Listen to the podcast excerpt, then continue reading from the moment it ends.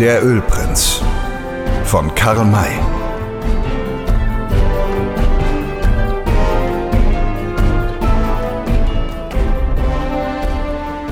Die Savanne, auf der sie ritten, hatte man schon bald hinter sich.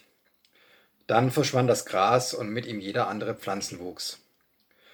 Der Boden bestand meist aus hartem Fels, auf dem kein Gewächs zu leben vermochte. Man befand sich auf dem Hochland des Rio Colorado, das zum Colorado selbst und zu seinen Nebenflüssen in steilen Schluchten und Canyons abfällt. Hier musste man sehr scharfe Augen besitzen, wenn man die Spur der Nioras nicht verlieren wollte. Um die Mitte des Tages wurde der Frauen und Kinder wegen Halt gemacht. Man gönnte ihnen eine Ruhe von zwei Stunden. Dann ging es wieder vorwärts, bis gegen Abend der Apache anhielt und wieder vom Pferd stieg. Old Shatterhand tat dasselbe. Warum hier halten? fragte Sam Hawkins. Wollen wir an dieser öden Stelle, die sich gar nicht dazu eignet, die Nacht verbringen? Nein, entgegnete der, der Apache. Die Vorsicht gebietet uns, hier zu warten, bis es dunkel ist. Wir haben nur noch eine halbe Stunde bis zum Chali zu reiten. Dort gibt es Wald und darin lagern wahrscheinlich die Nioras. Da die Gegend eben ist, würden sie uns kommen sehen und sich verstecken. Darum müssen wir warten, bis es Nacht geworden ist und sie uns nicht bemerken können. Aber dann können auch wir sie nicht sehen. Wir werden sie finden, wenn nicht heute, so morgen, ganz gewiss. Die anderen stiegen nun auch ab und lagerten sich. Am nördlichen Himmelsrand schwebten einige Geier. Oh, tatsächlich. Sie zogen sehr enge Kreise. Old Shatterhand machte auf die Vögel aufmerksam und sagte, wo Geier sind, gibt es entweder Aas oder sonstiges Futter. Sie fliegen nicht fort, sondern bleiben an derselben Stelle. Es gibt also Beute für sie. Ich vermute, dass die Nioras dort ihr Lager haben. Mein weißer Bruder hat es erraten, stimmte Winnetou bei. Diese Vögel zeigen uns den Weg. Wir werden das Lager noch heute beschleichen. Müssen dabei aber sehr vorsichtig sein. Diese 30 Nioras haben den Weg von dem Gloomy Water bis zum Jelly ohne Aufenthalt zurückgelegt. Wenn Kundschafter das tun, weiß man, was es zu bedeuten hat. Sie sind dahin zurückgekehrt, von wo sie ausgegangen sind. Ich vermute also, dass dort am Jelly alle Krieger der Nioras versammelt sind, um den Zug gegen die Navajos zu beginnen. Dann wären ihnen die Gefangenen abgeliefert worden, meinte Hawkins, und es wäre nun doppelt schwer und gefährlich, sie zu befreien. Sie werden frei, entschied Winnetou in seiner bestimmten Weise. Nur darf auf unserer Seite keine Unvorsichtigkeit vorkommen. Als es soweit war, dass man nach einer Viertelstunde die Dämmerung erwarten konnte, wurde weitergeritten. Noch ehe es zu dunkeln begann, sah man, dass der Horizont sich im Norden wie ein schwarzer Strich abzeichnete. Das ist der Wald des Jellyflusses, erklärte Old Shatterhand. Bleibt hier. Ich werde allein weiterreiten, bis ich ihn durch mein Fernrohr absuchen kann. Ein einzelner Reiter kann von dort aus nicht so leicht bemerkt werden wie ein ganzer Trupp. Er trabte fort und hielt dann an. Man sah, dass er sein Rohr nach dem Wald richtete. Hierauf kehrte er zurück und sagte, Ihr müsst wissen, dass der Jellyfluss jetzt Wasser hat. Er fließt da, wohin wir wollen, in einem tiefen Tal, dessen steile Wände Wald tragen. Da aber die verdunstende Feuchtigkeit nur dem Tal zu wirken vermag, reicht dieser Wald nur bis zum Rande des Tals herauf, nicht aber in die Ebene hinein. Er bildet oben einen schmalen Saum, den ich mit meinem Fernrohr abgesucht habe. Wenn die Nioras da oben lagerten, hätte ich sie sehen müssen. Sie werden sich so nach unten in der Tiefe am Fluss befinden. Reiten wir also vorwärts. Die Dämmerung ist in jenen Gegenden sehr kurz. Es wurde schnell dunkel und nun konnte man sicher sein, vom Rande des Flusstals aus nicht gesehen zu werden. Nur eine kleine Viertelstunde später hörte man an den Huftritten der Pferde, dass der Boden grasig geworden war, und gleich darauf erreichte man den Saum des Waldes. Hier wurde angehalten und abgestiegen. Ein Feuer durfte man nicht anbrennen. Man musste der Nähe der Indianer wegen im Dunkeln und zugleich so fern von ihnen bleiben, dass, falls vielleicht ein Pferd wieherte, sie dies nicht hören konnten. Dazu war natürlich notwendig zu wissen, wo sie lagerten. Old Shatterhand und Winnetou waren überzeugt, gar nicht fern von der Gegend zu sein, über der die Geier geschwebt hatten. Die Indianer mussten also ziemlich nahe sein. Die beiden Genannten gingen fort, um zu auszuspähen. Sie drangen in den Wald und es verging weit über eine halbe Stunde, bis einer von ihnen, nämlich Old Shatterhand, zurückkehrte. Wir befinden uns gerade an der richtigen Stelle. Es ist wirklich zu loben, mit welchem Scharfsinn der Apache uns geleitet hat. Der Rand des Waldes ist hier kaum 30 Schritt breit. Dann steigt er in das Tal hinab. Wir sind ziemlich weit hinuntergeklettert, was bei dieser Dunkelheit keine leichte Sache war, und sahen dann Feuer. Wir zählten drei, doch es ist durchaus möglich, dass noch mehrere brennen, die wir nicht sehen konnten. Aus der Zahl der Feuer ist zu schließen, dass sich nicht nur die 30 Kundschafter, sondern alle Krieger der Nioras dort unten befinden. Wir werden, wenn wir die Gefangenen befreien wollen, einen schweren Stand haben. Und wo ist Winnetou? fragte Dick Stone. Ich kehrte zurück, um euch Bericht zu erstatten. Wenn wir beide länger fortblieben, könntet ihr euch leicht beunruhigen. Der Apache ist vollends hinunter, um sich genau umzusehen. Ich denke, dass wir ihn vor Verlauf einer Stunde nicht zurückerwarten können. Der Boden ist sehr schwierig und ein Lager zu umschleichen, wo so viele Feuer brennen, das erfordert große Behutsamkeit und lange Zeit. Es zeigte sich, dass er noch zu wenig gesagt hatte, denn es vergingen fast zwei volle Stunden, bis der Apache sich wieder sehen ließ. Er setzte sich zu Old Shatterhand nieder und sagte, Winnetou hat außer den drei Feuern noch zwei weitere gesehen. Es sind also insgesamt fünf, an denen wohl über 300 Nioras lagern. Also ganz wie wir dachten. Wer ist der Anführer? Hast du ihn entdeckt? Ja, es ist Mokashi, den auch du kennst. Der Büffel, ein Krieger, den ich achte. Wenn wir im Frieden kämen, würde er uns gewiss nicht feindlich empfangen.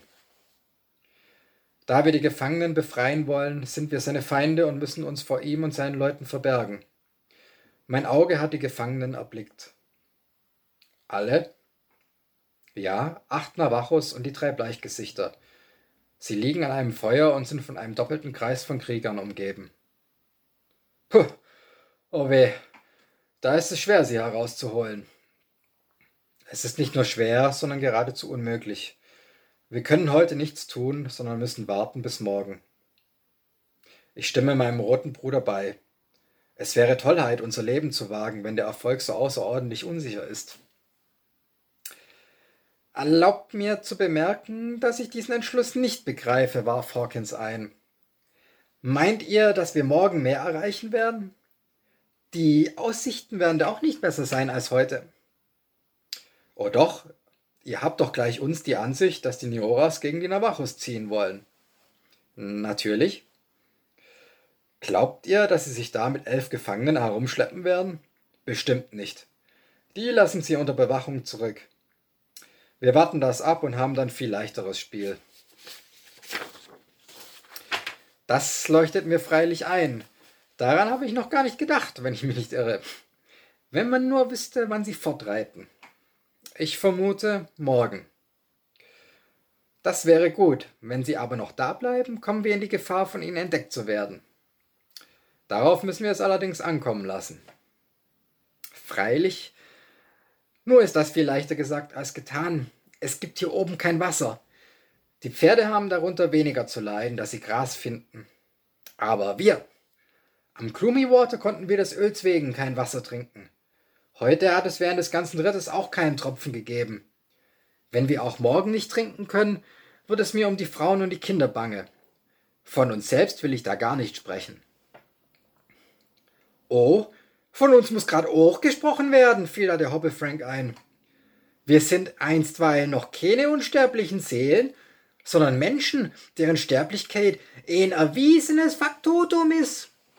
Jedes sterbliche Wesen aber muss Wasser haben und ich gestehe der Wahrheit gemäß ein, ich habe einen solchen Durst, dass ich für ein paar Schlucke Wasser oder ein Glas Lagerbier gern drei Mark bezahlen würde. Da konnte sich der Kantor nicht enthalten, ihm bedauernd zu versichern, das tut mir außerordentlich leid, Herr Hobble Frank. Wenn ich Wasser hätte, würde ich es gern mit Ihnen teilen. Er war ein sehr gutmütiger Mensch und bereute es schon seit langem, den Hobble Frank heute geärgert zu haben. Diesem aber, der nicht weniger gutmütig war, erging es ebenso. Er sagte sich im Stillen, dass er eigentlich doch wohl zu grob gegen den Kantor gewesen sei. Er war also versöhnlich gestimmt, hielt es aber nicht für seiner Würde gemäß, dies merken zu lassen und antwortete deshalb auf die Versicherung des Emeritus Wissen Sie denn, ob ich es von Ihnen annehmen würde? Ich hoffe es. Hoffen Sie das nicht. So groß mein Durst ist, mein Charakter ist noch viel größer. Wenn Sie mir das ganze Weltmeer hierher brächten, ich rühre doch keinen Tropfen an. Wissen Sie, mit den Knüttelferschen haben Sie sich Ihrem besten Freund vor den Kopf gestoßen. Das ist ein sehr schwerer Verlust für Sie. Es ist traurig für Sie, aber wahr, und ich kann Ihnen beim besten Willen nicht helfen. Das ging dem Kantor so nahe, dass er den Gedanken daran nicht wieder los wurde. Er konnte, als gegessen worden war und man sich zur Ruhe gelegt hatte, nicht einschlafen. Er fragte sich, wie es möglich sei, Frank zu versöhnen, und da kam ihm ein Gedanke, den er für ganz vorzüglich hielt, obgleich der im wilden Westen völlig unerfahrene Mann auf einen unklügeren gar nicht hätte kommen können.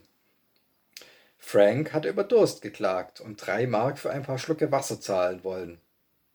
Wie nun, wenn er ihm den Durst stillte? Das musste den grollenden Frank doch sicher rühren, zumal das Herbeischaffen des Wassers nicht nur schwierig, sondern auch wohl nicht ganz gefahrlos war. Unten im Tal war der Fluss und er, der Kantor, hatte einen ledernen Trinkbecher. Aber es war jedenfalls verboten, da hinabzusteigen. Wenn er es tun wollte, musste es heimlich geschehen. Er richtete sich halb auf und lauschte. Sie schliefen alle, außer Dick Stone, der jetzt die Wache hatte. Doch Dick befand sich in diesem Augenblick bei den Pferden. Der Emeritus hatte den Sattel als Kissen unter seinem Kopf liegen. In der Satteltasche steckte der Becher. Er nahm ihn heraus und kroch leise fort zwischen den Bäumen hindurch. So schlängelte er sich weiter und weiter, bis er dachte, dass Dick Stone ihn nun weder mehr hören noch sehen könne. Da erhob er sich und tastete sich fort. Bald ging der ebene Boden zu Ende. Der Wald senkte sich in das Tal hinab. Nun begannen erst die Schwierigkeiten. Er drehte sich um und begann hinabzuklettern, verkehrt, auf allen Vieren, mit den vorsichtig tastenden Füßen voran. Das ging langsam, außerordentlich langsam. Er konnte erst dann einen Fuß weitersetzen, wenn er vorher mit dem anderen den Boden untersucht hatte. Es gab scharfe Steine und dornige Ranken, an denen er sich die Hände verletzte. Autsch! Er achtete nicht darauf. Je weiter er kam, desto mehr wuchs seine Begierde, das Unternehmen zu Ende zu bringen. Zuweilen verlor er den Halt unter den Füßen und rutschte streckenweit hinab. Das geschah nicht ohne Geräusch. Der Kantor aber hörte vor lauter Eifer das Rollen der losgetretenen Steine und das Knicken und Knacken der brechenden Zweige gar nicht. Jetzt sah der Emeritus die Lagerfeuer leuchten. Er glaubte, das Spiel bereits gewonnen zu haben und hastete weiter und weiter. Er sah nicht, dass man dort aufmerksam wurde, dass fünf oder sechs Indianer, die das Geräusch gehört hatten, aufsprangen und ihm entgegenhuschten. Sie blieben dann stehen und warteten. Er atmete das so laut, dass sie es ganz deutlich hören konnten. Uff, flüsterte einer von ihnen. Das ist kein Tier, sondern ein Mensch. Ob mehrere? fragte ein anderer. Nein, nur einer. Ergreifen wir ihn lebend. Jetzt war der Kantor schon ganz nahe bei ihnen. Sie bückten sich, um ihn gegen die Feuer vor ihre Augen zu bekommen. Sie sahen ihn, sie überzeugten sich, dass er allein war, und streckten nun die Hände nach ihm aus. Als er sich so plötzlich ergriffen fühlte, erschrak er so furchtbar, dass er keinen Laut hervorbrachte. Man rief ihm einige Worte zu, die er aber nicht verstand. Desto besser verstand er aber die Sprache der Messer, deren Spitzen ihm, wie er fühlte, auf die Brust gesetzt wurde. Es fiel ihm gar nicht ein, sich zu wehren. Er folgte, als er fortgezogen wurde, ohne Widerstand. Man kann sich denken, welches Aufsehen sein Erscheinen im Lager erregte. Aber dieses Aufsehen erregte keinen Lärm. Ein Weißer hatte sich herbeigeschlichen und war ergriffen worden. Er konnte nicht allein hier in der Gegend sein. Er musste Gefährten bei sich haben, die sich in der Nähe befanden. Man musste also jeden Lärm vermeiden. Sofort hatte sich ein Kreis von Roten um den Kantor gebildet. Keiner von den Roten sprach ein Wort. Bei dem Emeritus stand Mokashi, der Häuptling. Mokashi tat vor allen Dingen das, was ein jeder umsichtiger Führer tun musste. Er schickte einige Späher aus, die die Umgebung des Lagers absuchen mussten. Dann fragte er den Gefangenen nach seinem Namen und seinen Absichten. Der Kantor verstand kein Wort und sagte, was er zu sagen zu müssen glaubte, in deutscher Sprache. Da meinte der Häuptling, er kennt unsere Sprache nicht und wir verstehen die seinige nicht. Wir wollen ihn den drei gefangenen Bleichgesichtern zeigen, vielleicht ist er ihnen bekannt. Der Kreis öffnete sich und der Emeritus wurde nach dem Feuer geführt, wo die Gefangenen lagerten. Als diese ihn erblickten, rief Poller überrascht aus. Der deutsche Kantor, der verrückte Kerl, dieser hirnverbrannte Mensch muss aus dem Pueblo, wo er gefangen war, entkommen sein. Er hatte das in einem Gemisch von Englisch und Indianisch gesagt, das der Kantor nicht verstand. Doch bemerkte dieser, dass die Worte ihm galten. Er erkannte den einstigen Führer der Auswandererkarawane und sagte in deutscher Sprache, deren Poller mächtig war: Hallo, da ist ja unser Wegweiser und gar gefesselt. Herr Poller, wie sind Sie denn in diese scheußliche Lage gekommen? Ich freue mich, Sie wiederzusehen. Diese Schufte haben uns gefangen genommen, antwortete der Gefragte. Da aber fiel der Häuptling schnell und drohend ein. Ihr sollt nicht reden, was ich nicht verstehe. Wollt ihr etwa unsere Messer in die Leibe haben? Kennst du diesen Mann? Ja, es ist ein Mann aus Deutschland. Deutschland? Ist dies das Land, wo Old Shatterhand geboren wurde? Ja. So ist er wohl auch ein berühmter Jäger. Nein, er versteht die Waffen nicht zu führen. Er will Musik machen und singen. Er ist verrückt. Sofort betrachtete der Häuptling den Kantor mit viel weniger feindseligen Augen. Es gibt viele wilde Völkerschaften, die die Wahnsinnigen nicht nur nicht verachten, sondern ihnen sogar scheue Verehrung zollen. Sie sind der Ansicht, dass ein Geist, ein überirdisches Wesen von dem irren Besitz ergriffen habe. Auch die Indianer huldigen dieser Anschauung und wagen es nicht, sich an einem Wahnsinnigen zu vergreifen, selbst wenn er einem feindlichen Volk angehört. Darum erkundigte sich der Häuptling weiter. Weißt du genau, dass dieser Mann nicht mehr bei seinen Sinnen ist? Sehr genau, antwortete Pollard, dem der Gedanke kam, dass er daraus vielleicht Vorteil ziehen könne.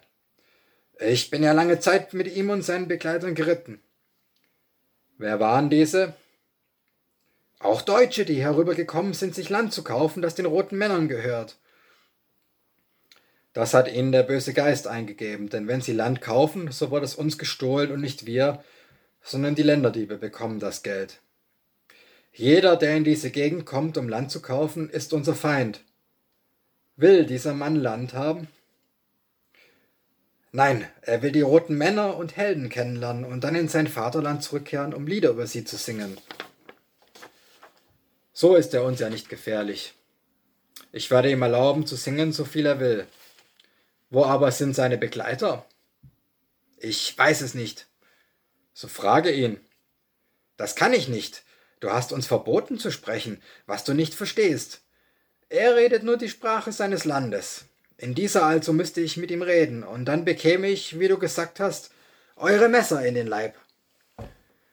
Wenn es so ist, so musst du freilich in seiner Sprache mit ihm reden. Ich erlaube es dir. Daran tust du wohl, denn ich vermute, dass du dann sehr wichtige Dinge durch mich erfahren wirst. Wichtige Dinge? Wieso? Die Auswanderer, zu denen er gehört, sind nicht allein. Es sind berühmte Jäger bei ihnen, die sich vielleicht hier in der Nähe befinden. Sie müssen da sein, denn ich könnte nicht begreifen, wie er, der nichts versteht und wahnsinnig ist, ganz allein hierher kommen könnte. Uff, berühmte Jäger? Meinst du etwa Bleichgesichter? Ja, Sam Hawkins, Dick Stone, Will Parker, Tante Troll, Hobble Frank und vielleicht noch auch noch andere. Uff, uff, uff. Das sind lauter berühmte Namen. Diese Männer sind zwar nie unsere Feinde gewesen, aber jetzt, da der Tomahawk des Kriegs ausgegraben ist, muss man zehnfach vorsichtig sein. Ich will wissen, wo sie sich befinden. Aber hüte dich, mir eine Lüge zu sagen. Sobald eine Unwahrheit aus deinem Mund kommt, seid ihr verloren. Sorge nicht, du hast uns feindlich behandelt, aber ich werde dir trotzdem beweisen, dass wir eure Freunde sind. Ich kann dir diesen Beweis sogar schon jetzt gleich liefern, indem ich dir sage, dass wir uns bemüht haben, diese weißen Krieger für euch unschädlich zu machen. Wie könnt ihr das angefangen haben? Wir haben sie in das Pueblo des Häuptlings Kamaku gelockt. Uff, Kamaku ist unser Bruder. Waren Sie bei ihm? Ja, er hat sie alle gefangen genommen, die weißen Jäger, die Auswanderer und ihre Frauen und Kinder. Auch diesen wahnsinnigen Mann hier? Ja. Und jetzt befindet er sich bei uns.